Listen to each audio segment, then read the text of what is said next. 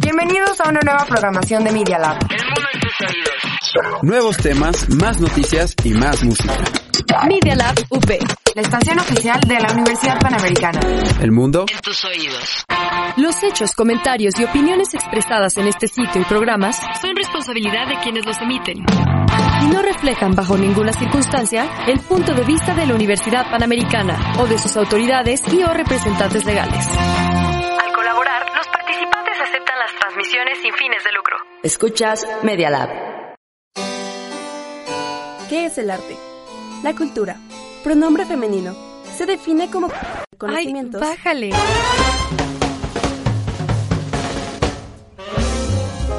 Bienvenidos al Artebrige, el programa de arte y cultura que habla sobre lo que sí te interesa saber. ¡Comenzamos!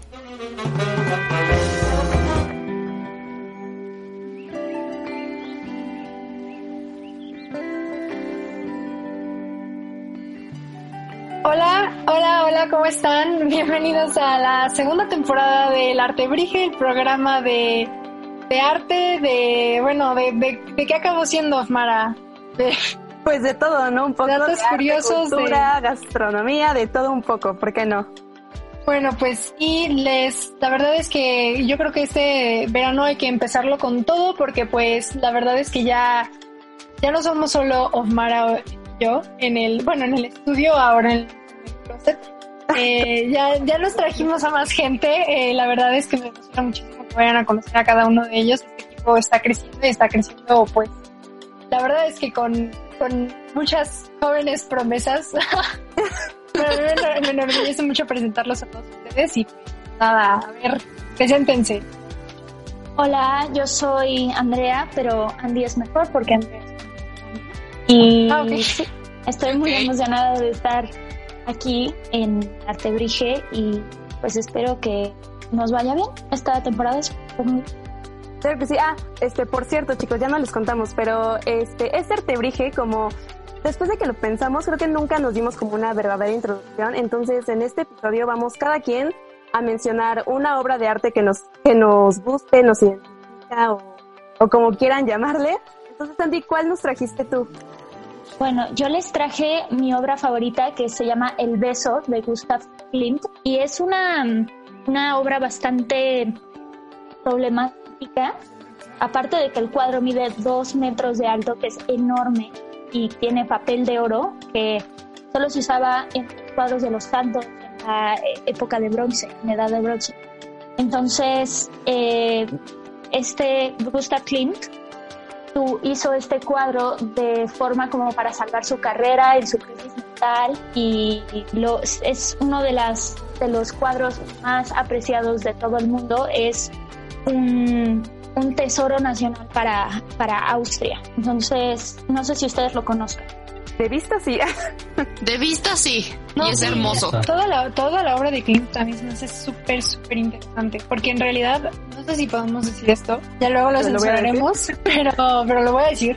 Eh, y es que Klimt muchas veces con esta hoja que mencionaste, o sea, con esta hoja de oro que mencionaste, eh, escondía lo que en realidad eran retratos eróticos. Entonces, Sí, claro. Y esta ha sido pintura muy es controversial. Esta pintura es totalmente eh, erótica, pero no sabía cómo decir eso. Eh, y cada vez, Bernardo. cada vez que la ves puede darte como tristeza despidiéndose o algo, puede transmitir el puro amor que se tiene la pareja retratada. Entonces es una de mis pinturas favoritas, sobre todo por el detalle. Es, es una mezcla de Art Nouveau con, con ya como ya lo mencioné, de la edad de bronce. Entonces es, es impresionante el nivel de detalle que tiene y sobre todo por el tamaño. Y esta es una de las pinturas que empezó la época de oro de Gustav Klimt. Pensamos en Gustav Klimt y pensamos directamente en estas increíbles pinturas grandes y doradas y no. Eso fue ya como para volver a empezar su carrera y volver a, a, a sacar todo. Entonces creo que es el mejor ejemplo de reinventarse como artista y bueno, creo una pintura hermosa. Sí, la verdad es que, de hecho, en un artebrige habíamos mencionado, creo que un poco de Gustav Klimt. Y yo había escuchado que eh, el museo que compró esta pintura realmente la compró por lo que tú mencionas, por esta, por este oro que contenía, porque dijeron, bueno, si la pintura no, pues no funciona, por lo menos ya tenemos el oro que pues nunca se va a deteriorar su valor. Pero debe ser impresionante ya verla, ¿no? En vida real. Sí, no, ah, batió el récord de, de la más, o sea, porque compraron la obra de arte antes de que estuviera acabada. Y justo porque dije, eh, oyeron que era hecha como de oro y todo eso. Entonces por eso la compraron de tiempo y, y ya ahora es una de las pinturas más queridas de todas. O sea, hay personas que viajan a Austria solo para ver este, esta. Me parece un buen propósito para viajar. Sí, Un buen pues, pretexto. El arte sí, es una muy buena excusa. Sí, es muy buena excusa para decir, bueno, me voy a Austria. Un día te levantas y, y simplemente decides irte a Austria. Sí. Sí, claro, Completo. ojalá. Cuando salgamos de todo esto, creo que va a haber personas que sí. Uy, sí, porque creo que todavía siguen baratos los vuelos de avión. No sé cuánto Sí. tiempo van a seguir así. Bueno, entonces, eh, Laura, muchísimas, muchísimas gracias, este, Andrea, por, por, tu, por tu aportación. Eh, y bueno, la otra personita que eh, también tenemos aquí presente, que es, bueno, nuestro bienvenido entre las mujeres, yo diría, es este... Por completo. Manolo y nos va a hablar un poquito, bueno, obviamente sobre él, pero también la, la obra que nos trae es eh, de Kunz, que se me hace muy interesante. Creo que ninguno de, de nosotros había volteado como a años tan recientes. No lo sé, Manolo, manifiéstate, ¿dónde estás? Aquí, aquí. No soy mucho de hablar, siempre soy más callado, pero bueno, antes que nada, mucho gusto. Este, es un gusto y un honor estar en un lugar donde se habla de cultura, me parece muy bello esto. Y además que yo oí un poco los programas anteriores y bueno, me parece fenomenal de lo que siempre hablan y cómo lo relacionan a veces con la actualidad. Y justamente un poco, un poco por eso yo quise agarrar a Kunz, además de que fue una de las últimas obras que vi antes de la pandemia, la cuarentena. Que pues bueno, ¿no? eso, eso es por eso es que me acuerdo tanto de ella y me marcó, además de que tengo un póster y que me encanta de esta. Y es que Kunz, al menos para mí, a mí me gusta el cine y no. Eh, Kunz tuvo una referencia muy importante para el cine. de hecho, con, tiene otra obra, que no es de la que hablaré hoy, pero quiero mencionar que es una langosta, que es un flotante, pero que realmente está hecha de metal. Y un poco siguiendo esta, este tipo de narrativa que él tiene, del arte eh, post-pop o postmodernista que tiene, un poco inspirado por Andy Warhol y otros exponentes de, eh, digamos, más actuales, eh, decidió hacer una parte de su obra en la cual agarra objetos, vamos a decir, un poquito más comunes, más, más banales, un y esto, y con una desconstrucción analítica que él hace, decide eh, aplicarlos en otro material, como por ejemplo su boni, lo hace justamente ¿no? con acero inoxidable y lo cambia, además de que lo más interesante, a veces por lo que el arte contemporáneo eh, tristemente llegan a decir que no, que no es arte, porque no es como por ejemplo la obra que dijo Andrea, ¿no? que es una obra que técnicamente tiene una, digamos, un, una dificultad añadida, ¿no? Eh, ya que hacer un cast y ponerlo pues es un poco más simple en ese sentido, pero al final lo interesante del arte, digamos, este, contemporáneo para mí al menos es el análisis que se hace y es que usas y por eso es que me encanta que simplemente vamos a desconstruir la realidad a través de objetos banales con un pequeño twist, en este caso es hacerlo de metal y dejarlo que el reflejo siempre eh, nos haga pensar, oye, esto es de hule o no, y que tengamos ganas de tocarlo, tristemente no se puede, porque probablemente ya la hubiera roto. Pero al final, la, la- al verla simplemente te preguntas, oye, ¿la realidad es realmente lo que existe o nosotros la podemos pensar de otra manera? Y eso es lo que me encanta, ya que creo que a diferencia del arte clásico o más antiguo, el contemporáneo lo que busca es cambiar la realidad, que es lo que a mí me. Aunque, dato curioso, bueno, Kunz es más conocido por su de, también de la misma obra de acero, pero que parece inflable. Sí, no, y la escala de ese perro es impresionante, es enorme. No, parece que tú crees que sería chiquito y no. Sí, yo me lo imaginaba pequeñito, pero sí es impresionante. Y sí, me encanta que digas que es una de las últimas figuras que hice, porque creo que la mayoría, eh, aquí, bueno, por lo menos aquí en México, se, se, se llenaban las salas. Sí, concuerdo. Pero sí, tristemente ahora con los buses cerrados hay que esperar más tiempo.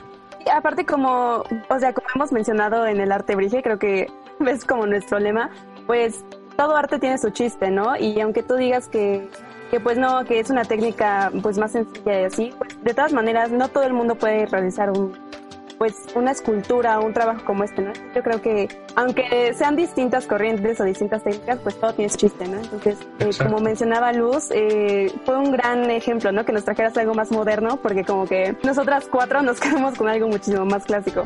Pero está padre ver este contraste. Bueno, pues me parece que ahora sigue Ilana, ¿no? ¿Qué nos traes, Ilana? hola, hola. Bueno, yo soy Ilana y yo les traigo Nighthawks de Edward Hopper, creado en los 40 por el artista y el cual es uno de los más representativos del arte estadounidense y de los más aclamados de este Hopper. Este es muy curioso cómo se puede ver a tres personas sentadas en el típico restaurante de Gringolandia, ¿no? Esperando que un señor los atienda.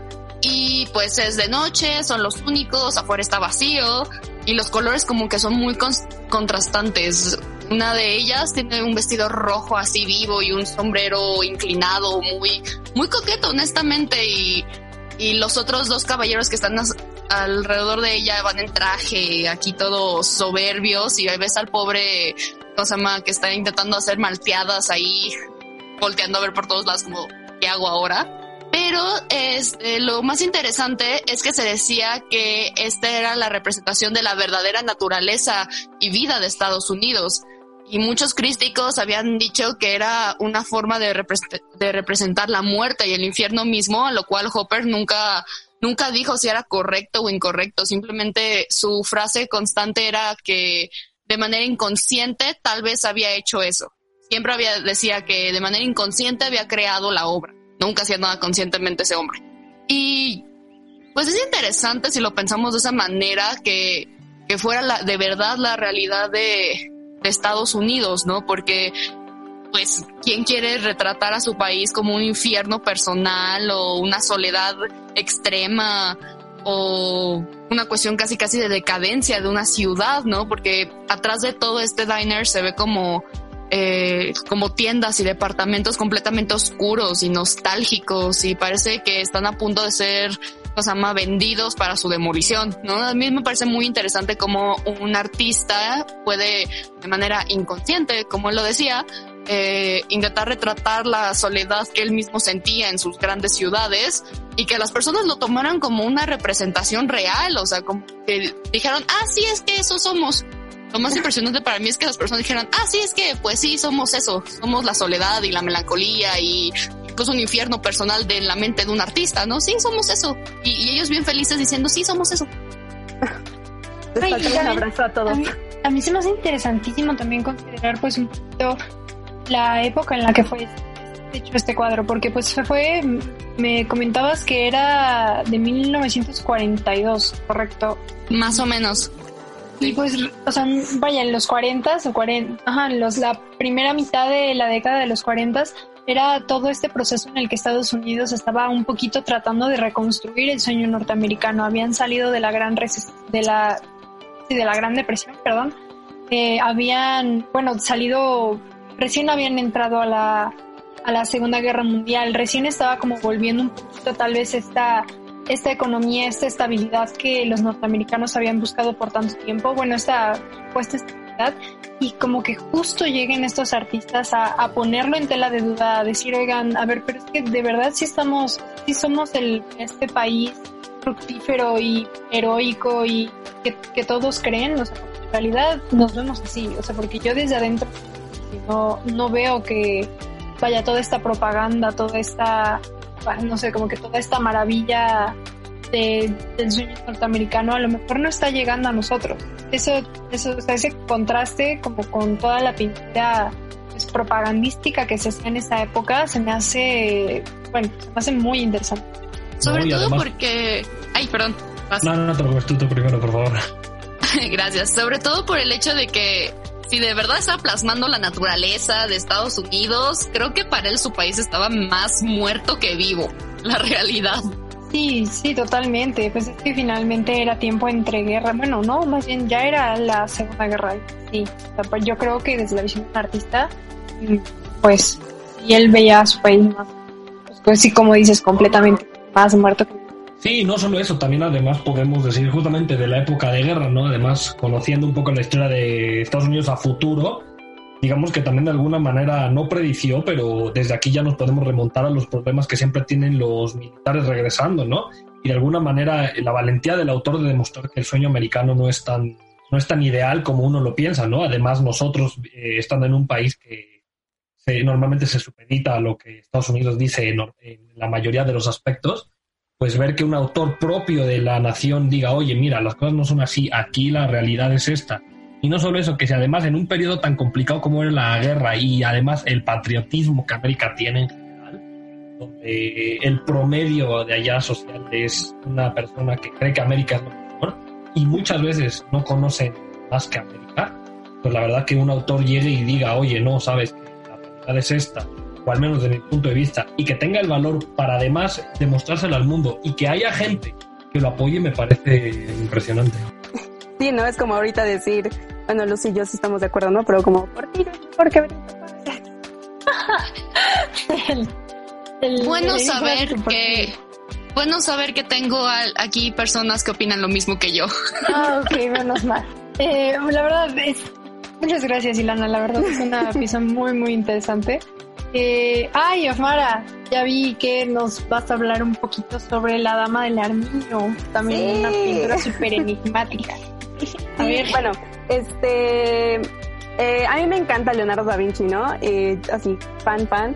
Este, yo creo que es un artista que, es interesante en muchísimos sentidos porque no solo fue pintor, sino que le interesó este, conocer sobre sus alrededores y era científico, inventor y todo, ¿no? Pero bueno, como decía Andy, en el caso de Klimt, pues es el beso, ¿no? Pero con Da Vinci siempre es la Mona Lisa. Pero, eh, como ya mencionó Luz, yo les voy a hablar de la Dama de Armiño porque este, siempre me ha gustado, me ha llamado muchísimo la atención. En primaria me dejaron un libro de Da Vinci, yo creo que de ahí mi obsesión tan loca. Pero bueno, eh, les platico un poquito. Esta pintura fue hecha alrededor de 1489 y 1490 y fue un encargo de Ludovico Sforza a Da Vinci. En ese entonces estaba mucho el mecenaje, ¿no? Que era este, cuando pues, las familias muy poderosas y ricas, como lo eran los Sforza, patrocinaban a los artistas, ¿no? Para que pues hicieran sus trabajos, ¿no? Y impresionaran a sus Y Leonardo tenía la oportunidad de estar con los Sforza. Entonces, este, él se encargó de pintar este cuadro.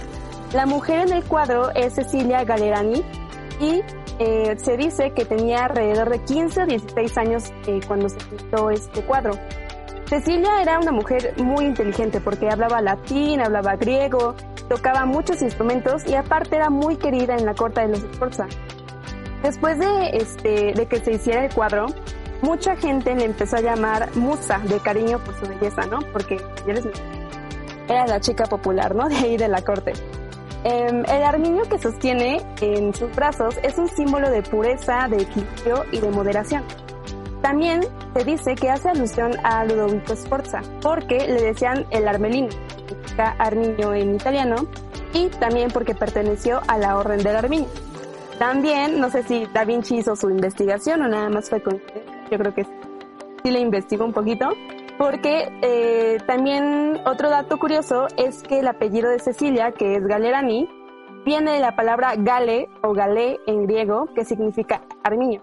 Entonces, pues por eso, ¿no? Le puso. También, este, algo muy representativo de este cuadro es la posición de ambos, ya que estos están en tres cuartos, algo que era muy, muy inusual en esta época y también era muy difícil de conseguir. En esos tiempos, eh, normalmente se hacían los cuadros o de frente o de perfil. Entonces, que Da Vinci lo haya hecho como tres cuartos fue muy este, llamativo, ¿no? Y en los análisis que le han hecho a la pintura, se ha descubierto que el armiño no era parte inicial del cuadro de Da Vinci. Quién sabe si después de su o qué onda, porque eh, muestran que la mano de Cecilia nada más estaba como colocada en un ángulo, pero después Da Vinci decidió agregar el armiño como pues algo algo extra, ¿no? Aparte era una mascota muy este, usual en esos tiempos. Y bueno, como ya les dije, Da Vinci es un genio en todo.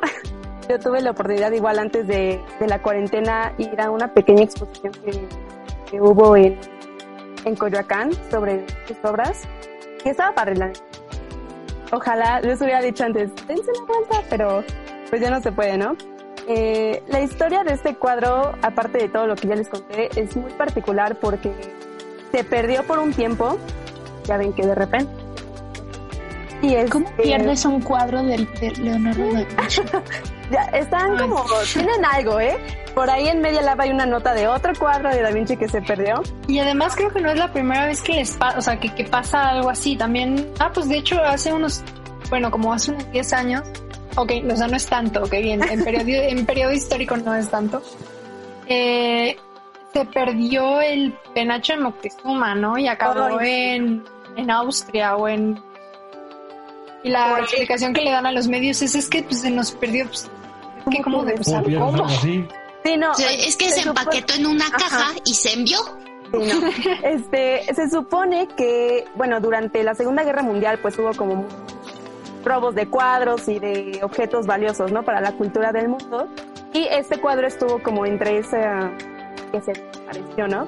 Eh, se perdió, uh, también este, hubo una vez en que alguien sin querer bajando las escaleras tropezó y pintó el cuadro. Luego pasó que lo restauraron de una manera que no se debía. En fin, una cosa es tener mala suerte y otra no, cosa es tropezar con un cuadro sí. de Da Vinci. O sea. Entonces ya está salado este cuadro y varios de Da Vinci, pero lo importante es que ya se recuperó y ya está guardadito. Este, y este es un cuadro bellísimo, aparte, como sabemos, Leonardo pues era maestro en la técnica del esfumato y este cuadro lo súper bien, como ya les hemos en googlearlo para poder verlo eh, no sé, es un cuadro que me fascina, yo amo a, a Da Vinci pero bueno, Luz, ¿tú qué nos traes preparado, eh? Porque ya, ya me pasé. no, no pasa nada. La verdad es que a mí, bueno, Da Vinci se me hace, a mí hasta, porque va a sonar ridículo, pero es que a mí hasta me da miedo como artista. Se me hace tan, tan misterioso, tan lleno así como de, de simbolismos y de...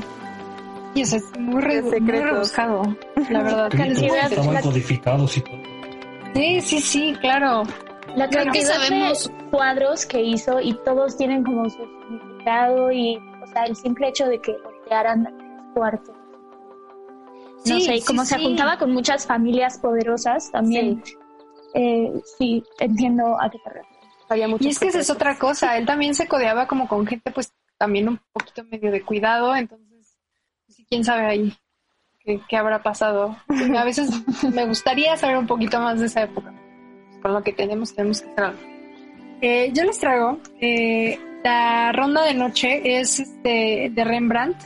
La, es, a lo mejor es un poquito, bueno, no, no, sé, como mojigato hablar del barroco a estas alturas de la historia, porque pues digo, es una, es una época que creo que dejó un sabor un poco agridulce en la historia del arte, es una época donde hubo pues mucha decadencia, mucha censura, muchos sentimientos para muchos artistas, pero bueno, también se perfeccionaron muchísimo técnicas de pintura, técnicas de, de, cómo manejar la perspectiva, la anatomía, el color, el manejo del color, bueno, este es heredero del claroscuro. Es una época muy complicada, a mí en realidad.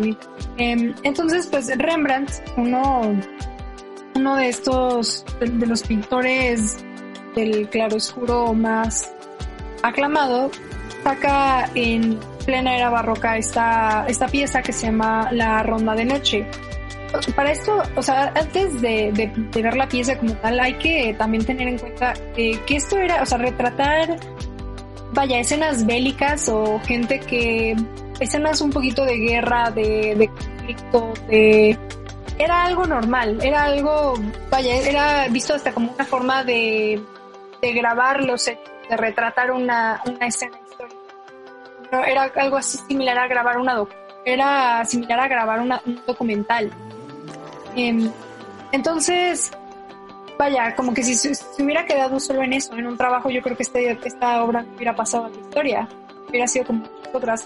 Pero lo que tiene esta obra es que, aparte, de, o sea, más allá de ser un retrato documental, eh, está cargada de simbolismo. En primer lugar, uno creería al, al ver la obra que, que la figura central, las dos personas hablando, los dos generales hablando en el centro de la, pintura, son los protagonistas, pero en realidad no. O sea, si uno ve un poquito más la pintura, en realidad hay una niña como de 8 años corriendo entre, bueno, entre este grupo de, de soldados, parece además que está persiguiendo un perro.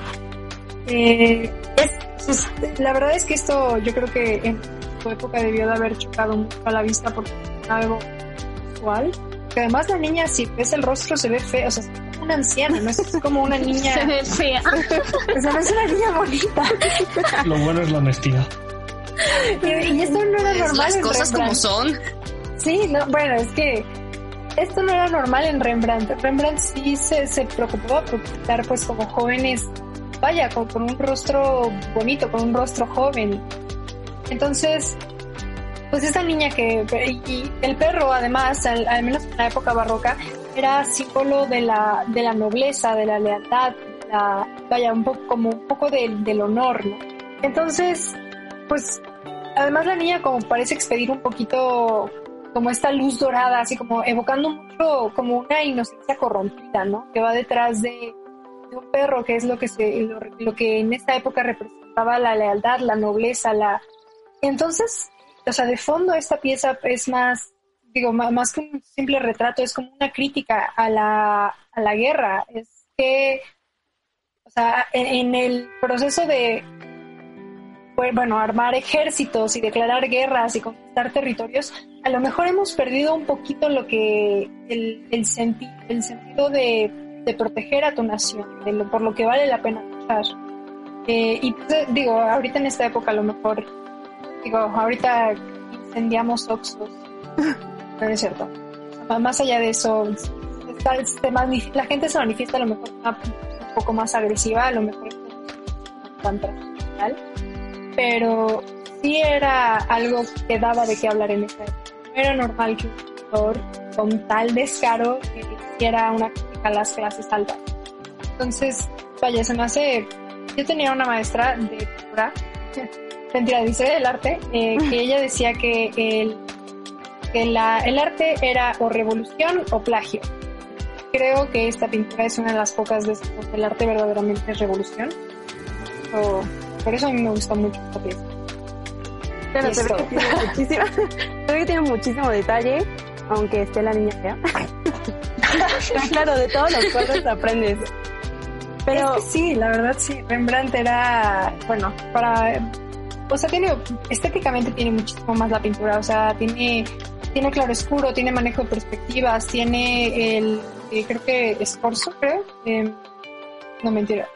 Ah, bueno, eh, tiene figuras en movimiento, o sea, parece un retrato, pero no lo es, tiene manejos de colores, bueno, a lo mejor un poco más complejos para su época, porque tiene azul, tiene verde, tiene rojo, eh, eso no era tan común en la época barroca. Tal vez el rojo sí, pero el, el resto de contraste de colores no era tan común. Entonces, pues, me, causa mucha intriga esta es hermosa aparte de todo, o sea, aparte de toda la cuestión de la intriga que tienes de por qué hay una niña que es fea o que no sabemos si es en realidad una anciana y atrás corriendo detrás de un perro, eh, tiene una cuestión muy bella y, es difícil no, no, o sea, que tus ojos no divaguen por todas las figuras que, que se representan.